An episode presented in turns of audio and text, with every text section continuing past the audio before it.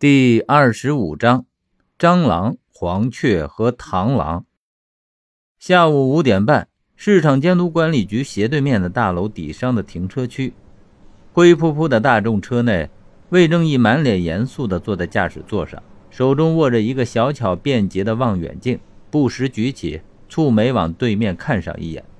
这边距离对面市场监督管理局的大门不过十几米远，有人出来就能清楚地看到。望远镜的作用是为了最终确认目标。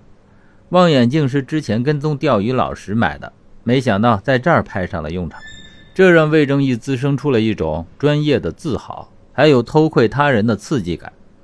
刘长乐坐在副驾上，手中拿着一张打印出来的有些呆板潦草的素描画像。这张画像是昨天下午根据张廷芳描述的李浩的模样特征，在网上二百块钱找画手赶出来的。今天经过张廷芳的反馈，调整到有五六成的相像后，才打印出来作为找人的参考。正是下班的时间，市场监督管理局门口陆续有员工出来。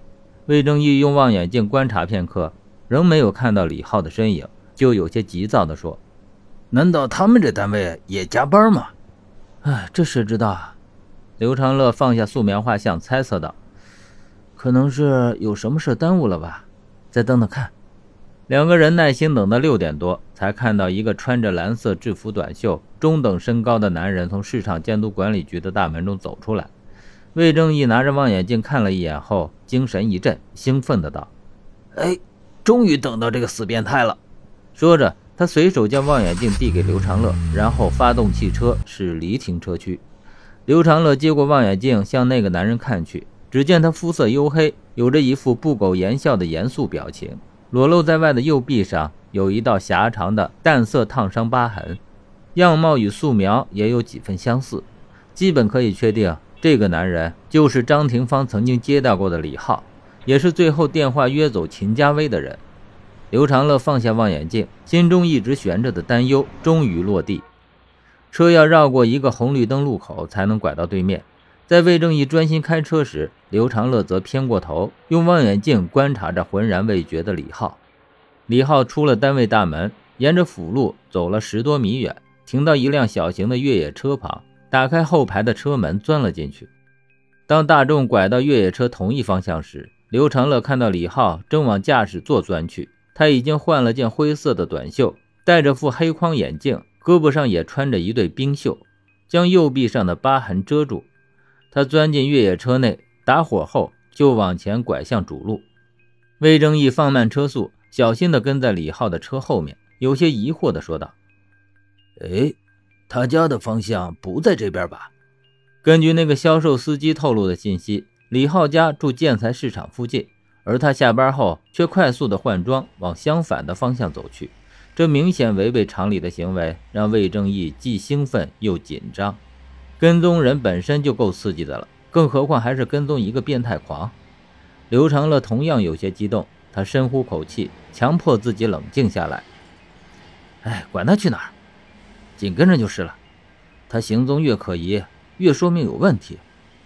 侦探社目前就两个委托，在郭涛被杀后，竟神奇的并串到一起，交织点就是李浩这个关键线索人物。这对于刘长乐和魏正义来说是绝不容错过的。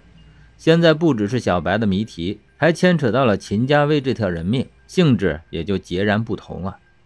在刘长乐和魏正义的后面，隔着两辆车的位置，一辆粉白色的欧拉仍锲而不舍地追踪着。欧拉车内，王倩不时地探头往前看去，生怕一不留神就跟丢目标。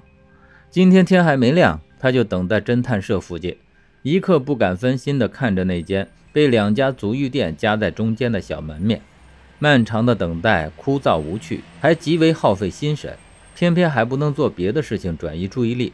为了防止纰漏，这种盯梢的任务一般至少有两个人配合，相互监督，也相互轮换。谁要是内急或者下车买东西吃，也好有人继续照看目标。这次情况比较特殊，刑警队里还有其他的案子在办。这两起流浪狗伤人的案件，在没找出破局的关键线索前，还不能抽调人手进行重点攻破，所以自告奋勇前来盯梢的王倩只能暂时独自行动。他上午跟到建材市场，用手机拍摄到刘长乐和魏正义与货车司机交谈的照片后，立即发给魏明，让他带人来问话。等魏明赶到建材市场后，销售司机已经不知所踪，白白浪费了时间。中午又跟着两个人赶到市场监督管理局对面的位置，一停就是几个小时。他不敢一直开着空调费电，车内空间太小，腿蜷缩时间久了疼得难受。没办法，只能在附近找家咖啡馆枯坐一下午，打发了好几个搭讪的男人，看着窗外的停车区发呆。因为视角问题，坐在二楼的咖啡馆就看不到刘长乐和魏正义到底在车内干了什么。一直待到六点多，续咖啡续的怀疑人生时，他终于看到那辆灰扑扑的大众动了，精神一振，立即结账，飞奔下楼，开车跟在后面。直到此时，迎着夕阳再次奔波在路上时，王倩才终于体会到盯梢的辛苦，但她没有任何的怨言。